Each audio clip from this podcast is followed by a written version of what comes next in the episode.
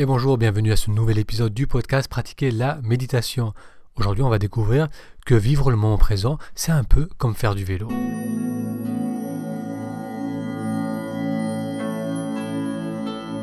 J'espère que vous allez bien. Si c'est la première fois que vous découvrez ce podcast, bienvenue. Je parle de méditation et de comment méditer nous aide à apprécier davantage la joie de vivre dans le moment présent. Cet épisode est l'extrait audio d'une vidéo que j'ai faite en Thaïlande.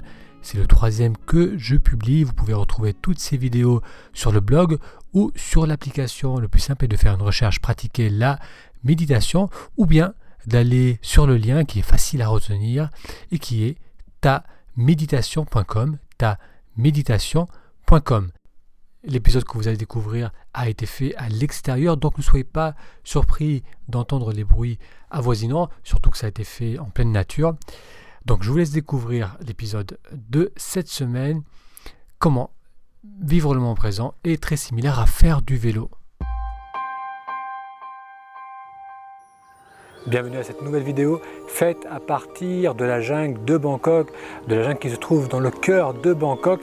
C'est la troisième vidéo que je fais à partir d'ici pour découvrir les deux précédentes vidéos. Je vous mettrai le lien ci-dessous. Aujourd'hui, on va découvrir que vivre le moment présent, c'est comme faire du vélo.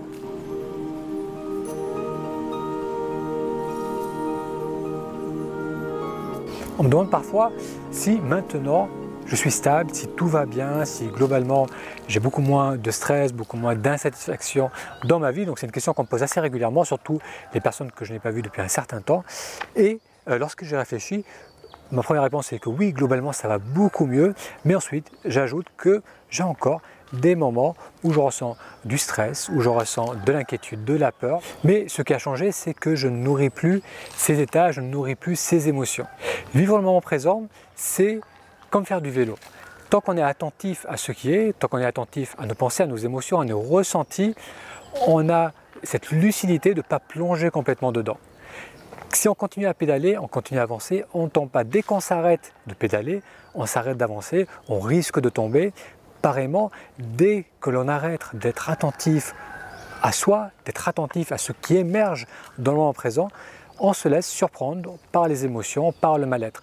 Donc ça m'arrive parfois d'avoir euh, des pensées qui surgissent par rapport au futur, par rapport à certaines situations. Les pensées vont ensuite créer de l'inquiétude, certaines émotions, un certain mal-être. Mais dès que j'en prends conscience, il suffit de ramener attention à soi, d'observer les pensées, d'observer les, émotions, euh, de se reconnecter au ressenti du corps pour dissiper cela. Il suffit de remonter sur le vélo.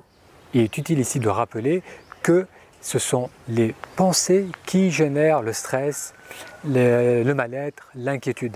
À chaque fois que l'on se projette mentalement ou que l'on ressasse le passé, c'est cela qui génère, le mal-être. Ce n'est pas la situation donnée qui intrinsèquement va créer ce mal-être, mais c'est le fait d'y penser, c'est le fait de se projeter, c'est comment vous allez percevoir ces situations. Donc lorsqu'on commence à plonger dans les pensées sans en être conscient, donc à partir de l'inconscience, c'est, euh, imaginez-vous quelqu'un dans le lit qui n'arrive pas à dormir et le cerveau il tourne à 100 à l'heure pour essayer de, de se sortir d'une situation désagréable ou compliquée. Quand on tombe complètement dedans, dans cette inconscience, c'est là où on ressent le mal-être. Mais lorsqu'on ramène la lumière sur ce qui se passe, lorsqu'on prend euh, quelques instants pour élargir notre champ de conscience, pour y inclure ces pensées de stress, mais aussi les émotions, les ressentis du corps, la pièce autour de soi. Lorsqu'on élargit cela, ça va dissiper ces pensées, ça va dissiper aussi les émotions, le stress qui les accompagne. Donc prendre l'habitude de vivre le moment présent, c'est euh, continuellement élargir son champ de conscience, continuellement observer ce qui se passe en soi. Et pour revenir à l'analogie avec le vélo, c'est de continuer à pédaler.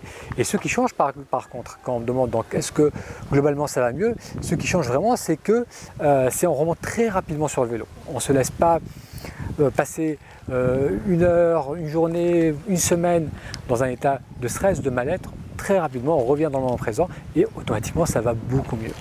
Et encore une fois, pour être vraiment clair sur le premier point que j'ai fait, c'est que lorsque l'on replonge dans les pensées, lorsque l'on retombe dans l'inconscient, les émotions sont les mêmes. Le mal-être, il est pareil. Il y a de l'intensité, on se sent inquiet, il peut y avoir de l'angoisse, de, grosse inquiétude.